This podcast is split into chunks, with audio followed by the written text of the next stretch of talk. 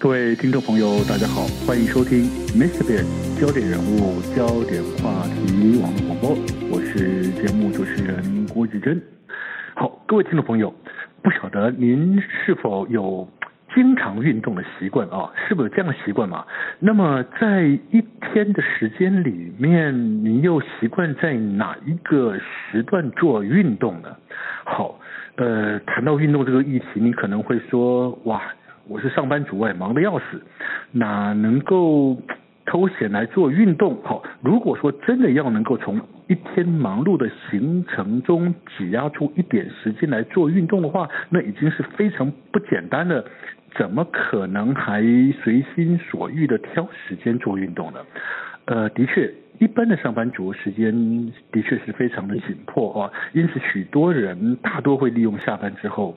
那个空闲的时间去做运动，但是您可能不知道，如果如果挑错时间做运动，很可能健身不成，反而会伤身。好，回想看看到底，呃，您是否曾经在做运动的时候或之后产生过头晕啊或抽筋的现象？您知道吗？发生这些状况都是有原因的。因此，在今天的节目里面呢，呃，我们不仅要鼓励大家做运动，而且还要进一步的教大家挑对时间做对运动，才能够达到运动健身不伤身的效果。在节目中，我们很高兴邀请到是康健杂志的记者陈卫成先生来节目中来跟我们谈谈，到底该怎么运动，挑什么时间做对运动才好呢？你好，卫成。哎，郭大哥好，大家好。好，哎，卫成，你自己做运动吗？哎，我是我会做运动，真的、啊、不错哎，做媒体记者还能够有时间做运动，你也算是厉害的哦。然后这是用零碎时间呐，对，也不一定，就像是刚刚大哥讲嘛，就是因为这是时间零碎，所以说能抽出时间运动，其实算是非常不容易的事情了。没错哈，好，那这个就这个关键就来了啊，呃，一般人都是用零碎时间做运动，好，但是我们今天在节目里面要跟大家讲的是，其实一天二十四小时。配合人体生呃生理结构的运作，事实上运动是有时间性的，是有诀窍的，对不对呢？哦，是没错。其实呃，之前在在二零一七年的时候，就是那个诺贝尔的生理医学奖，就是有讲，就是有那个得主就已经得证实说，其实人体体内真的有所谓的生理时钟在。嗯嗯。然后如果说这个生理时钟没办法。呃，就是没办法呼应，就是外界的，就是可能日升日升月落啦，或者是气温变化的话，嗯、其实它就会对身体产产生一些不好的一些。反应跟后果这样子是哈，的确哈。但是一般来说哈，呃，在我们不知道这样的所谓的生理时钟运动周期之前，一般国人在运动的时间的分配比例上，大概我们应该知道就是呃早上起床，还有一群可能是退休的退休族的老人，比较会利用清晨去做运动。一般上班族可能上班时间压迫，比较不能够利用那个时间。然后呢，再来就是可能有人会利用呃中午午休的时间啊。这个这一群的使用者大部分是上班族比较多，再来就是下班之后的时间，应该就是早中晚，对不对？对，早中晚，然后傍晚，傍晚也有，傍晚对，傍晚跟晚上其实是我是把它分开的。嗯嗯，对对对对。好，但是就呃所谓的。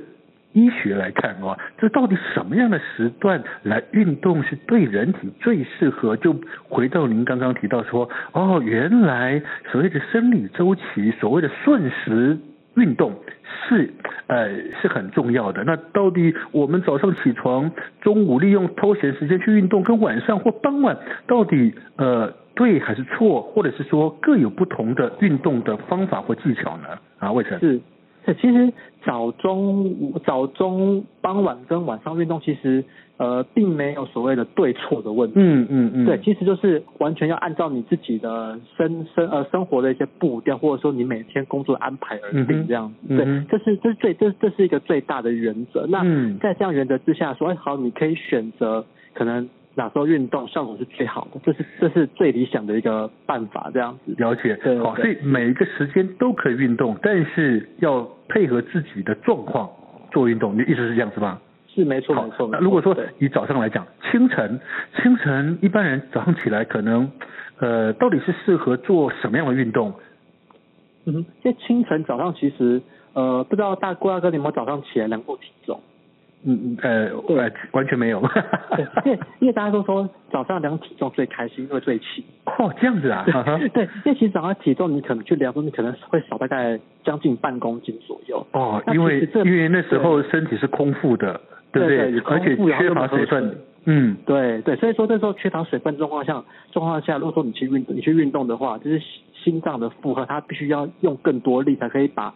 血液打到全身，可以让肌肉去使用。所以说，这个时候如果说，这不管是有没有心心血管疾病问题，其实都会很容易出事情。OK，所以早上清晨，尤其是清晨起床时候，因为那时候人体刚刚睡醒，呃，而且呃那时候缺乏水分，而且那时候还没有进食，身体是空腹的，呃，空腹基本上会有个现象，就是血糖比较低嘛，对不对？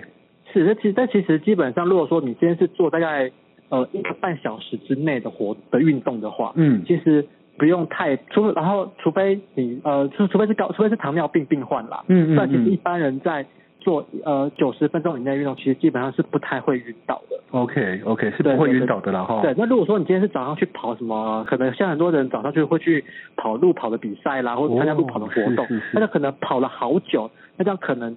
就会有晕倒的风险。嗯，因为那那个运动时间过长，而且运动的的项目是比较高强度的运动，对不对？是是是，没错，对。所以照理说，这样说起来，清晨的运动基本上比较偏缓和，而且是时间比较短的运动会比较适合啦。对对对，就缓和，就是说可能大家回去会去可能跑个操场啦，或者是看到很多、嗯、很多老人家在公园里面可能去甩甩甩手啦，或者是拉拉筋啊，哦，散步啊。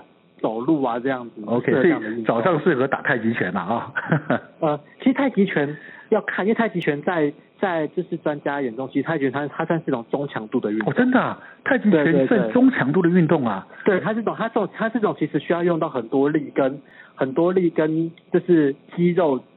耐力的一种运动。嗯哼，嗯哼，对对对对。OK，那我们还真的是这真的长了知识。一般还以为说太极拳是一个非常缓和性的运动，但事实上并不然，它还是有一点中强度的运动，是不是？对对对。嗯哼，OK，好。事实上，清晨运动并不见得完全不好啊，只是你要做对运动就对了哦。但是上，清晨运动还有个好处，大家呃各位听众朋友可能要特别留意的。为什么？因为清晨运动听说比较容易减脂，是不是？